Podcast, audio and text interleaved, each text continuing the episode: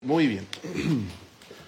Vamos a estar estudiando en esta tarde 4C, o Cs, no sé cómo decirlo bien en español, de la vida de Adán. 4C en la vida de Adán. Vamos a ver su creación, cuando el Señor lo hizo. Vamos a ver su carrera. Buscaba una palabra que empieza con C, pero habla de su trabajo. ¿ya? Y vamos a ver acerca de su cónyuge y su caminar. Así que acompáñenme, por favor, al libro de Génesis, este libro de comienzos. Génesis capítulo 1. Y eh, empezaremos con su creación. En Génesis 1, versículo 26. Dice aquí. Entonces dijo Dios, hagamos al hombre a nuestra imagen, conforme a nuestra semejanza, y señoree en los peces del mar, en las aves de los cielos, y, perdón, en las bestias, en toda la tierra, y en todo animal que se arrastra sobre la tierra. Y creó Dios al hombre a su imagen. A imagen de Dios lo creó. Varón y hembra los creó.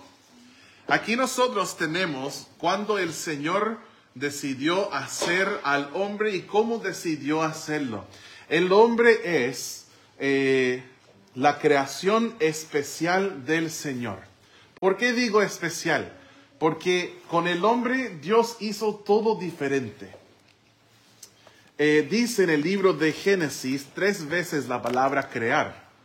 La primera vez es cuando Dios crea eh, podríamos decir, nuestro cosmos, nuestro universo, todo lo que nosotros entendemos y conocemos en este mundo. La segunda vez es cuando Él crea los animales. Y después, la tercera vez, es cuando aquí crea al hombre. Hay una gran diferencia entre un hombre y un perro. Aunque quizás se ha sido a un campamento de jóvenes, pensarás que por el olor no hay mucha diferencia. Pero eh, hay una gran diferencia entre el hombre y una vaca. Es por eso que quizás algunos animalistas dirían que no debemos comer carne o no debemos comer, comer, animales, pero sabemos que es diferente. Incluso el Señor nos dice que nos dio los animales para nuestra alimentación. No es asesinato matar a una vaca para comerla. Pero sí es asesinato quitar la vida a otro ser humano. ¿Por qué? Porque el ser humano fue creado conforme a la imagen de Dios. La vida humana es sagrada. Y nosotros vemos aquí cuando Dios creó a Adán y Eva. Miren en el capítulo 2, por ejemplo. En el capítulo 2 y el versículo 7 dice, entonces Jehová Dios formó al hombre del polvo de la tierra y sopló en su nariz aliento de vida. Y fue el hombre un ser viviente. Vemos aquí la creación del hombre. También ustedes se acuerdan en el pasaje en el Nuevo Testamento, cuando está hablando acerca de, eh, de no bendecir a Dios con una boca y maldecir al hombre con la misma. ¿Se acuerdan de esto, hermanos? Cuando nos dice que no puede salir agua dulce y agua salada del mismo lugar. Ahí en este lugar dice así,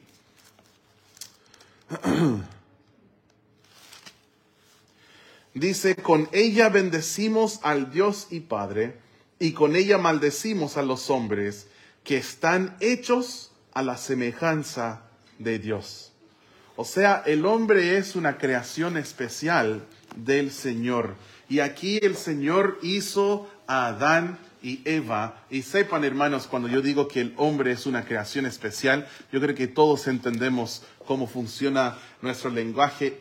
Es una referencia a la humanidad, al ser humano. No estoy hablando de que a ah, los varones son especiales y las mujeres no. Obviamente no, pues todos leímos que dice, que dice, eh, a imagen de Dios los creó, varón y hembra los creó, dice. Entonces, no es algo que solamente estamos hablando de hombres, después dice hombres solamente hablando de género, no. Y los bendijo Dios y les dijo, fructificad y multiplicaos, llenad la tierra y sojuzgadla y señoread en los peces del mar, en las aves de los cielos y en todas las bestias que se mueven sobre la tierra. Qué especial para el Señor es el ser humano, el hombre. El otro día recuerdo, iba dejando Javiera en su casa, no me acuerdo después de qué actividad, porque nosotros, porque era de día, y cuando llegamos de Puerto Aysén es de noche. Pero nosotros íbamos llegando a su casa y en un árbol estaba lleno de pajaritos, lleno, no sé cuántos eran, y tampoco sé cuál, qué pajarito. Pero hermanos, yo sé que Dios cuida de de el ave, ¿cierto? De estos aves, de estos pequeños pajaritos. Y la Biblia me dice, ¿no vales mucho más que ellos? Para el Señor el ser humano es importante y es valioso. Y vemos aquí su origen, cuando Dios creó a Adán y a Eva. Segundo punto, su carrera refiero, ¿cierto?, a su trabajo, Dios le dio algo que hacer a, Adán. Es importante, hombres, que seamos trabajadores y que seamos trabajadores diligentes, responsables. Y padres, es importante que inculcamos la responsabilidad de nuestros hijos. Yo creo que estamos viendo las consecuencias quizás de una generación entera que no enseñó a sus hijos la responsabilidad. Yo puedo decir que es algo que mi generación lucha con esto, la responsabilidad, la diligencia. Se escucha con frecuencia, se me olvidó. Ah, es que eh, se me olvidó. Pero en realidad nosotros necesitamos ser responsables y ser trabajadores. Dios puso a Adán en el huerto para trabajar en el huerto. Él le dijo, llenad la tierra, su, sojuzgadla, señorea sobre los peces del mar. Yo no sé por qué Gaspar no me dice dónde están todos sus buenos pozones. Es egoísta, no quiere compartir sus truchas conmigo. Pero el Señor nos dijo eh, que señorear, señoreáramos sobre las aves en los cielos y las bestias que se mueven sobre la tierra. Miren en Génesis 2.15, dice, tomó pues Jehová Dios al hombre y lo puso en el huerto de Edén. ¿Para qué? Para que lo labrara y lo guardase. Entonces Dios le da al hombre el trabajo. Hay beneficio en el trabajo. Es bueno trabajar es bueno que nuestros hijos aprendan a transpirar. Es bueno que aprendan responsabilidades y que sepan lo que es el trabajo y que tengan en papá un ejemplo. Eso es importante. Después el Señor, el Señor eh, en, en el tiempo de la caída y la maldición que cayó sobre Adán y Eva, dice esto, espinos y cardos te, producirá. Estoy leyendo en Génesis 3, 18.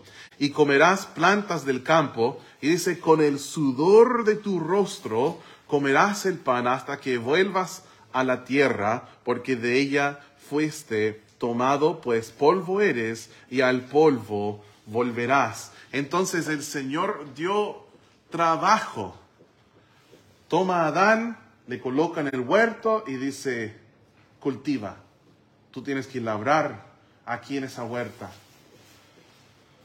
¿Ustedes se acuerdan el pasaje sobre el perezoso en Proverbios? Habla, bueno, hay muchos pasajes sobre el perezoso, pero hay uno donde dice que pasa por fuera de un campo. Y en ese campo eh, todas las plantas malas han cubierto los muros, están caídos y está todo en desorden, destruido. Y dice que pasé por ese campo del perezoso y observé para ser sabio. ¿Qué sabiduría sacamos de esto? Pone, el hombre del campo sabía labrar su tierra y su campo, pero por pereza no lo hizo. Hay muchas cosas en nuestra vida que sabemos hacerlo, debemos hacerlo, tenemos que hacerlo, pero no lo hacemos. Y eso es por pereza.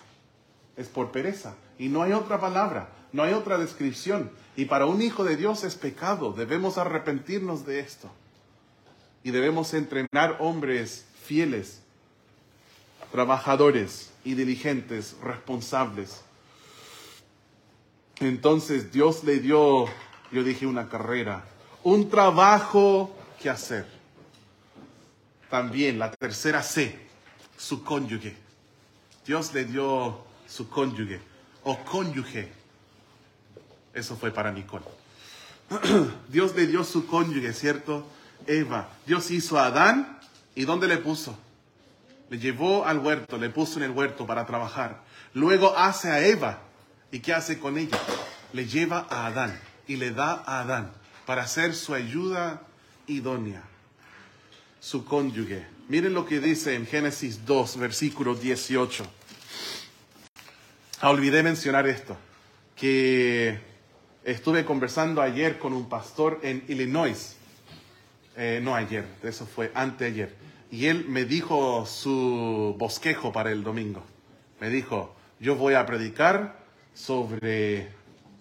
Pero para él fueron puros W. Voy a hablar de su mujer, woman, su trabajo, work, y su walk, su caminar. Entonces empecé a pensar y ahí saqué mi C, incluso eran cinco, pero decidí usar cuatro C. Eh, el número cinco era su caída. Pero viendo las C de la vida de Adán, quería dar crédito a mi amigo, porque no decir, wow, qué creativo es el pastor. No, pues todo copiado. Eso podría ser la secta C, copión, su pastor.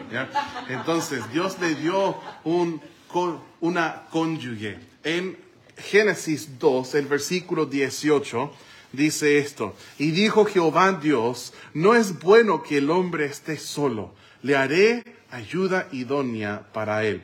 La primera afirmación negativa en la Biblia, que algo no era bueno.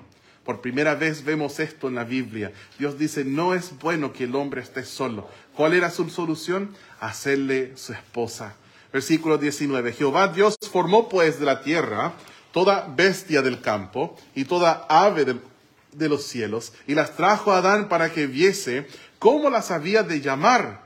Y todo lo que Adán llamó a los animales vivientes, ese es su nombre. Acuérdense, Dios le dio trabajo a Adán. Dice, y puso a Adán nombre a toda bestia y ave de los cielos y a todo ganado del campo. Mas para Adán no se halló ayuda idónea para él. Probablemente Adán iba nombrando los animales, y yo no sé si estos animales andaban en parejas o qué, pero él, siendo muy inteligente, veía, aquí hay un animal macho, que parece a Adán, aquí hay animal hembra, y andan juntos, y está Adán, no se halló ayuda idónea para él. Eso es lo que dice. Y el Señor dice, no es bueno, no está bien. El versículo 21. Entonces Jehová Dios hizo caer sueño profundo sobre Adán. La primera anestesia, ¿cierto? Y mientras éste dormía, tomó una de sus costillas y cerró la carne en su lugar. Y de la costilla que Jehová Dios tomó del hombre, hizo una mujer y, dice, la trajo al hombre. Dijo entonces Adán, esto es ahora hueso de mis huesos y carne de mi carne, esta será llamada varona, porque del varón fue tomada. Por tanto, Dejará el hombre a su padre y a su madre y se unirá a su mujer y serán una sola carne. Y estaban ambos desnudos, Adán y su mujer, y no se avergonzaban. El, hermanos, el matrimonio es la relación humana más importante en la vida de un hombre. Eso lo voy a repetir. La relación humana más importante en la vida de un hombre y una mujer es el matrimonio. Y de todas las decisiones que una persona puede tomar en la vida, esta lejos es la segunda más importante. La primera es la salvación, pues entender tu estado perdido ante Dios y la consecuencia del infierno, el tormento eterno, las llamas eternas del lago de fuego, lo que nosotros merecemos por haber pecado contra Dios. Y entonces comprender y creer que Cristo murió por tus pecados, fue sepultado y al tercer día resucitó. Si tú todavía no tienes salvación, no tienes vida eterna, te ruego que esta primera decisión más importante de la vida la tomes hoy. No esperes más. Ven a los pies de Cristo y ten fe en su sangre derramada por ti, su muerte y su resurrección. Después, la segunda decisión más importante de la vida es el matrimonio. Porque el matrimonio es para siempre. Es un hombre con una mujer hasta la muerte. Un voto que nosotros hacemos ante Dios y con nuestro cónyuge y ante los hombres, incluso en Chile, ante el Estado, en Estados Unidos también, es un contrato que firmamos, que decimos estoy contigo hasta morir. Qué importante es el matrimonio. Si tú eres soltero, no tienes que apurar el matrimonio. Tampoco tienes que ignorarlo y ser negligente. Eh, el plan, hablando en términos generales de Dios para nuestra vida, es casarnos. Esta es la regla. Está la excepción de la regla que algunos tienen el don para no casarse.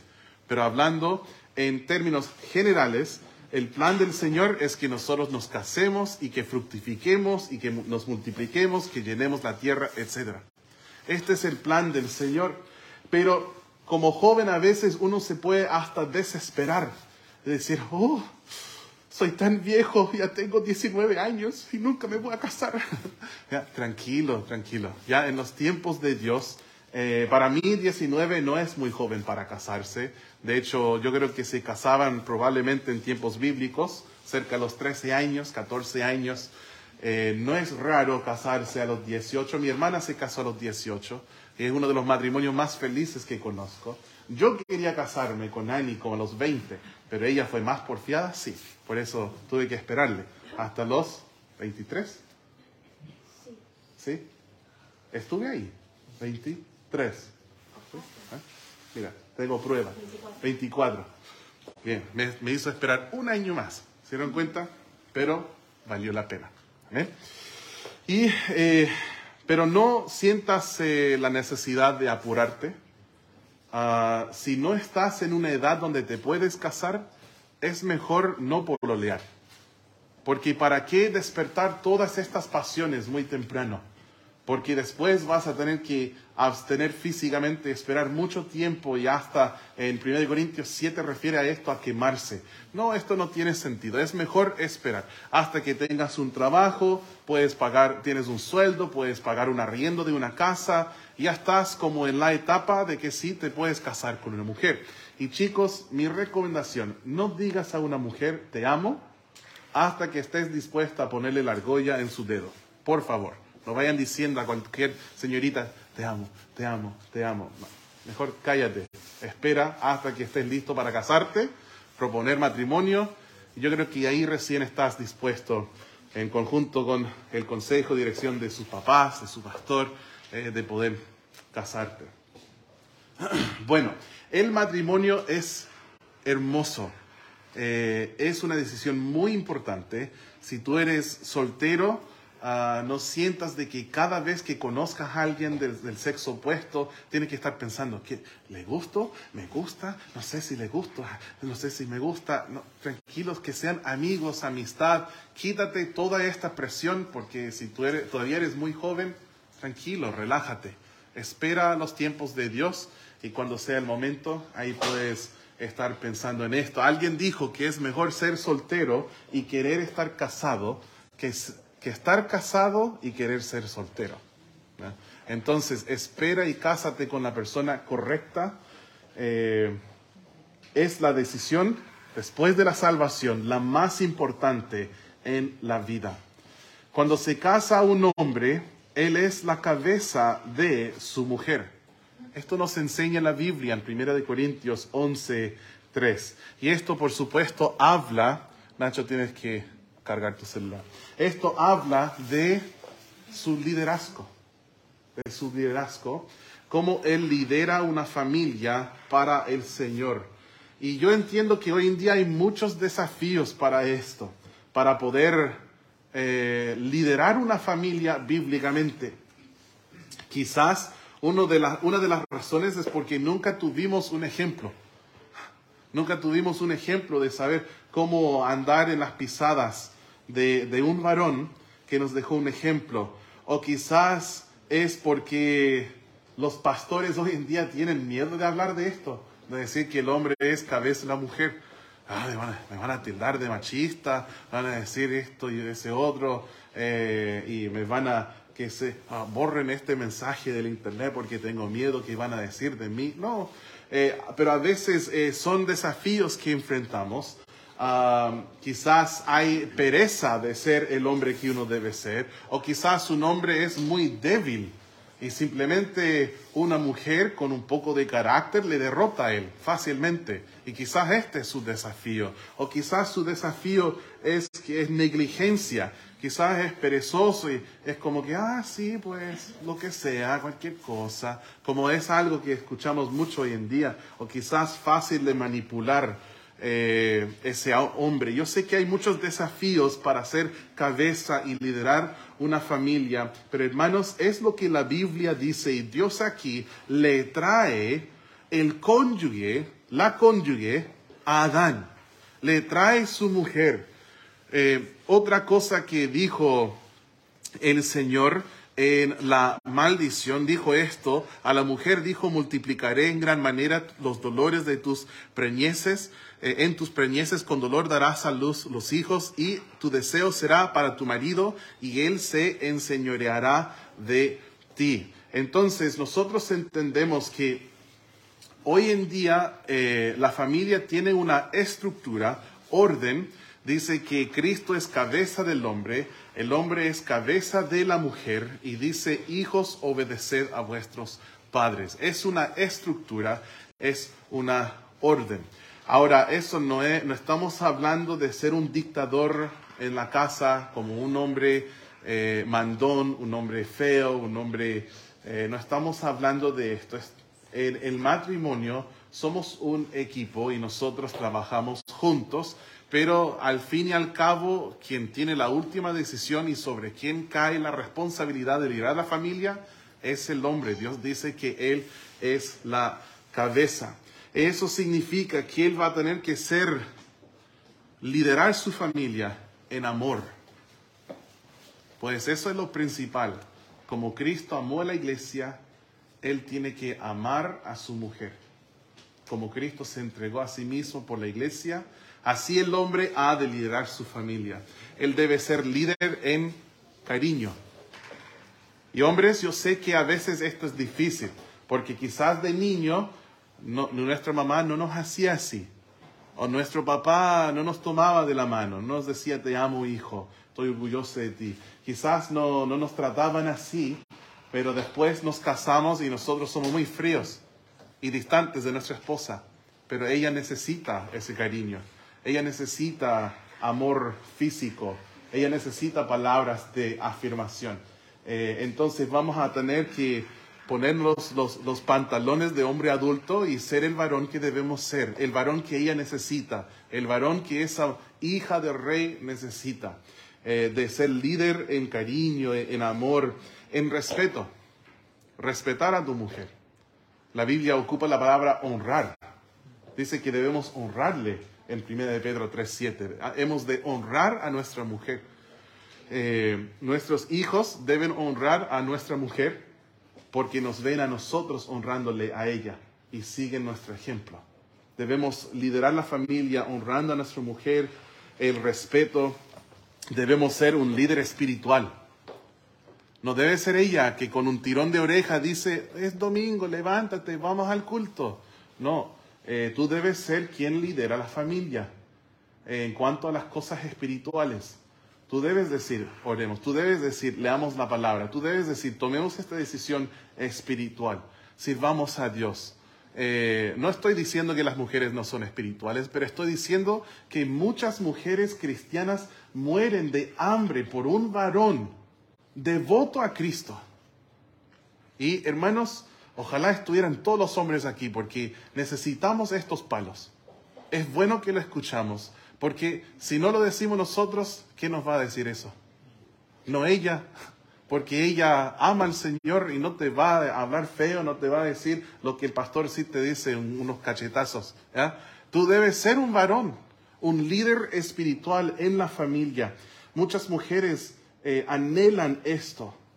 Debemos ser líderes en ética e integridad. Que ellas puedan seguirnos y sentirse orgullosa por cómo lideras la familia en honestidad, integridad, moralidad, ética. Debemos ser líderes en servicio. Yo no estoy hablando de servicio a Dios, pero eso también. Pero yo estoy hablando de servicio a tu mujer, de servirle a ella y de servir a la familia. Debemos ser líderes en oración. También en el tiempo, cómo la familia maneja el tiempo, de llevarle en citas a mi mujer, de encontrar a alguien para cuidar a los niños, de tener tiempo juntos como solíamos hacer cuando éramos novios y pololos. Las mujeres quieren un hombre, y bueno, que lo quieran o no, lo que debemos ser es hombres que tomamos la iniciativa. Esto también es algo de hoy en día, que muchos hombres no, no hemos aprendido cómo tomar la iniciativa y ser quien inicia las cosas. Pero debemos ser esto. Iniciar cuando hay problemas, iniciar reconciliación. Cuando hay un cambio de dirección en la familia, debemos ser nosotros que iniciamos esto. Cuando hay un joven y una señorita que aman a Dios, que ambos papás están de acuerdo, eh, este joven no debe esperar hasta que ella le mande un WhatsApp para que salgan. No, debe tomar la iniciativa. No debe decir ella, ¿te casas conmigo?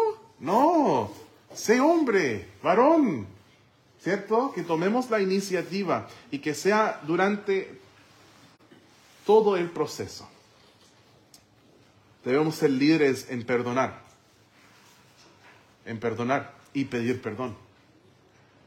Eso es muy sano para la soberbia nuestra, el pedir perdón. Si ha pasado mucho tiempo que no pides perdón, ha pasado demasiado tiempo. Porque te equivocas mucho. Así que enseña cómo pedir perdón y cómo reconciliar, cómo perdonar, tomar la iniciativa en decisiones, ser un ejemplo para la familia y también liderar la familia, especialmente tu mujer, tu cónyuge que Dios te trajo en intimidad emocional y también física. Dice que estaban desnudos ambos y no se avergonzaban, Adán y su mujer. Proverbios 18, 22 dice, el que haya esposa, haya el bien y alcanza la benevolencia de Jehová. Qué hermoso versículo. Lo tengo memorizado. La cita y todo gran regalo Dios me dio cuando me dio la mujer que me dio. Tenemos su creación, su carrera, su cónyuge y también su caminar. Su caminar. Dios nos creó, hermanos, para la comunión, para comunidad, para tener cosas en común. Nos creó para relaciones y la principal es nuestra relación con Él que nosotros tenemos un caminar diario con el Señor. ¿Por qué es tan importante la familia? Porque nos provee la comunidad que Dios desea. Nos provee un mejor amigo, mi esposa o tu esposo, eh, hijos, una familia. Eh, ¿Por qué nos dio la iglesia? Porque Dios nos creó para comunidad, para que tengamos hermanos y hermanas en la fe con, quien nos, con quienes nosotros nos congregamos, nos reunimos cada semana. Por eso es tan importante el congregarse, no para ser religioso, no, no para, para ser un fariseo o un legalista, eh, no, es porque Dios nos creó para eso. Y Él creó la iglesia para nosotros y nos ha puesto a cada uno en la iglesia como Él quiso. ¿Y saben qué? Yo necesito a Antu. Y Antu me necesita a mí. Dios nos dio algo hermoso. Patty necesita a Carla. Y Carla necesita a Patty. Dusan necesita a Alexis. Alexis necesita a Dusan. Mi hijo Maika necesita a Nelson. Nelson necesita a Maika. Nos necesitamos. Para eso la iglesia. Dios nos creó para comunión. Y lo principal en esto es nuestra relación con Él. Miren lo que dice en Génesis 3, el versículo 8. Después de su caída, un momento muy triste en las escrituras, en Génesis 3, 8 dice esto, oyeron la voz de Jehová Dios que se paseaba en el huerto. O sea, Dios caminaba, caminaba en el huerto. Dice, al aire del día, y el hombre y su mujer se escondieron de la presencia de Jehová Dios entre los árboles del huerto. Ellos ahora tuvieron a su conciencia despertada por su desobediencia, su pecado. Antes podían caminar en el huerto desnudo unos con otros y no se avergonzaban. Si Dios paseaba en el huerto con ellos, todo bien, no había ningún problema, caminaban con Él. Pero ahora algo cambió. que cambió? En el versículo 7 dice, entonces fueron abiertos los ojos de ambos y conocieron que estaban desnudos. Entonces cosieron hojas de higuera y se hicieron delantales. Entonces ellos ahora, al escuchar la voz del Señor, en vez de decir, quiero ir a caminar con mi Padre, se escondieron entre los árboles. Se escondieron por vergüenza. La Biblia hace una pregunta en Amós 3:3. Dice, ¿andarán dos juntos si no estuvieran de acuerdo? La respuesta a esa pregunta retórica es que no, no. Imagínense nosotros en Estados Unidos, en las grandes ferias que hacen, hay juegos. Y uno de los juegos, quizás también lo hacen aquí, que toman a dos personas o grupos de dos equipos y amarran una pierna a la pierna de la otra persona. Esto se hace en Chile, ¿no? ¿Cómo se llama? Oh, nosotros somos un poco más creativos. Se llama carrera de tres piernas. carrera de tres pies. Entonces, eh, imagínenlo. ¿Cómo sería yo con Abigail Ulloa en un equipo? ¿Cierto? Toman su pierna y la mía y las amarran así y después tratando de caminar juntos. ¿Cómo sería, Abigail? Creo que tú tendrías que tomarme en tus brazos para llevarme, ¿sí? Eh, ¿Cómo sería eso? No, pues sería difícil, ¿no? Y después, si ella quiere ir para allá y yo quiero ir para allá, eh, o si ella quiere avanzar y estoy desorientado y yo quiero irme para allá, y ¿cómo vamos a caminar juntos nosotros? ¿Por qué se escondieron a Adán y Eva cuando escucharon la voz de Dios caminando en el huerto? porque no estuvieron de acuerdo con él. Habían decidido desobedecerle. Y eso afectó su caminar con Dios. Y vas a ver, varón y mujer, que tu pecado te separa de Dios. Tu pecado te aleja de Dios. No vas a querer tener comunión con Él. ¿Por qué? Porque solo te recuerda de la culpa Ahora, cuando somos salvos, en el momento de ser salvos, Dios nos perdona de los pecados pasados, presentes y futuros. Todo nuestro pecado fue quitado por el Cordero de Dios. Gloria a Dios por esto. Sin embargo, en esta vida, desde el momento de ser salvo hasta morir o hasta que Cristo vuelve por nosotros, nosotros tenemos que andar en santidad y en comunión con Dios. Pero cuando pecamos, se pierde algo, no la salvación. La salvación no se pierde, pero lo que sí se puede perder es la intimidad o comunión con el Señor. Y Adán y Eva sintieron esto muy fuertemente. y en vez de querer caminar con Dios se escondieron. Y hombres, nosotros necesitamos caminar con Dios. Ahí puedes decir amén. Nosotros necesitamos varones que caminan con Dios. Las iglesias que son lideradas por varones. ¿Qué hay de una iglesia liderada por varones que no caminan con Dios? Su fin va a ser la destrucción. ¿Qué hay de una familia cuya cabeza terrenal es un hombre que no camina con Dios? Digo terrenal porque la Biblia nos dice que Cristo es la cabeza del hombre. Entonces, realmente la cabeza del hogar es el Señor, ¿cierto? Pero la cabeza de la mujer es el hombre, dice la palabra, la palabra del Señor. ¿Qué hay de una familia donde un hombre no camina con el Señor? ¿Saben que una vez escuché una definición de la palabra confesar? Y me dijo un profesor, confesar significa estar de acuerdo con. Tú robaste la galleta. Sí, yo fui. Estoy de acuerdo con lo que dices, lo confieso. O hay profesiones de fe, donde hay un artículo, artículos de qué cree una iglesia. Y en la antigüedad no se llamaban profesiones de fe, se llamaban confesiones de fe. ¿Por qué? Porque era tu confesión, estoy de acuerdo con esto. La palabra confesar es estar de acuerdo con algo y cuando nosotros confesamos nuestro pecado al Señor, decidimos estar de acuerdo con Él. Señor, lo que yo hice fue un pecado. Esto es confesar el pecado. Lo que yo hice fue pecado y no lo niego. No como ese tipo de, de confesar, donde decimos, bueno, sé que tú eres sensible, así que perdón. No, eso es echar la culpa, no es confesar nada. Confesar es decir, ¿sabes lo que yo hice? El acto estuvo malo. Yo cometí un error. Me equivoqué, hice mal. Perdóname. Eso sí que es confesar. Y cuando nosotros hablamos con Dios, no le vamos a decir, bueno Señor, como tú tienes tantos mandamientos, pues perdóname si te ofendí. No, vamos a confesar nuestro pecado. Decir, yo mentí y fue pecado ante tus ojos. La mentira es abominación, Señor. Perdóname.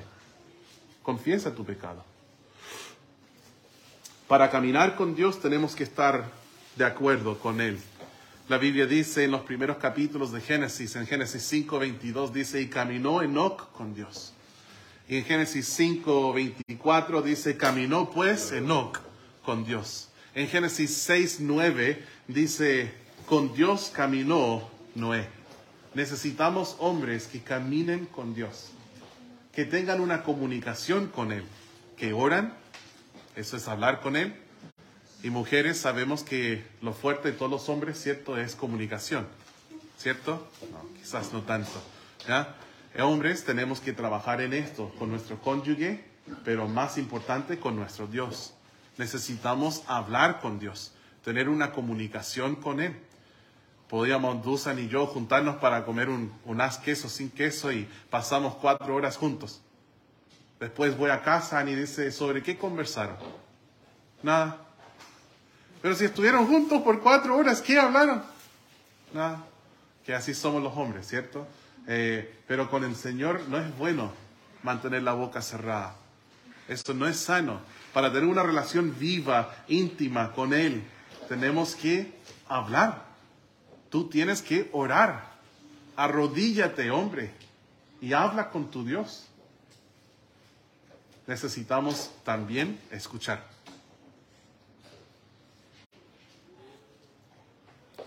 Sentí tan mal hoy. Maika me estaba hablando.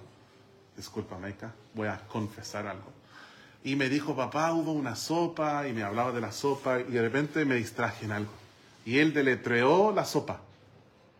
Eh, me dijo, y yakisoba se llama, es una sopa japonesa. Él lo vi en un negocio. Y después de deletrearlo, porque en inglés se deletrea todo, él me preguntó si conocía la sopa. Y yo ahí, como que volví en mí, dije, perdón hijo, ¿cómo se deletreaba? Y tuvo que decirlo de nuevo, porque no escuché nada. Los hombres somos así a veces. No es bueno, tienes que combatirlo. Tienes que poner atención, escuchar, esto es importante. Y cuánto más cuando estamos hablando de nuestro caminar con Dios. escuchar a Él. Lo necesitamos cada día. El miércoles hablamos acerca de cómo discernir el plan de Dios. No esperes que Dios te revele su plan si no estás dispuesto a leer la palabra cada día. Si Él ya te reveló que es su voluntad, que estés en estas páginas todos los días, y no lo estás haciendo, ¿cómo vas a esperar que Él te revele más de su plan? Si ya te reveló, no le digas, Señor, dame más luz, si la luz que ya te dio la estás ignorando. Amén. Necesitamos caminar con el Señor y andar en su espíritu. Orar sin cesar, escudriñar cada día las escrituras y andar en el espíritu. Gálatas 5:16 dice eso, andad en el espíritu y no satisfagáis los deseos de la carne. Tenemos varias C de la vida de Adán. Su creación, su carrera, su cónyuge y su caminar. Vamos a orar. Les invito a cerrar sus ojos.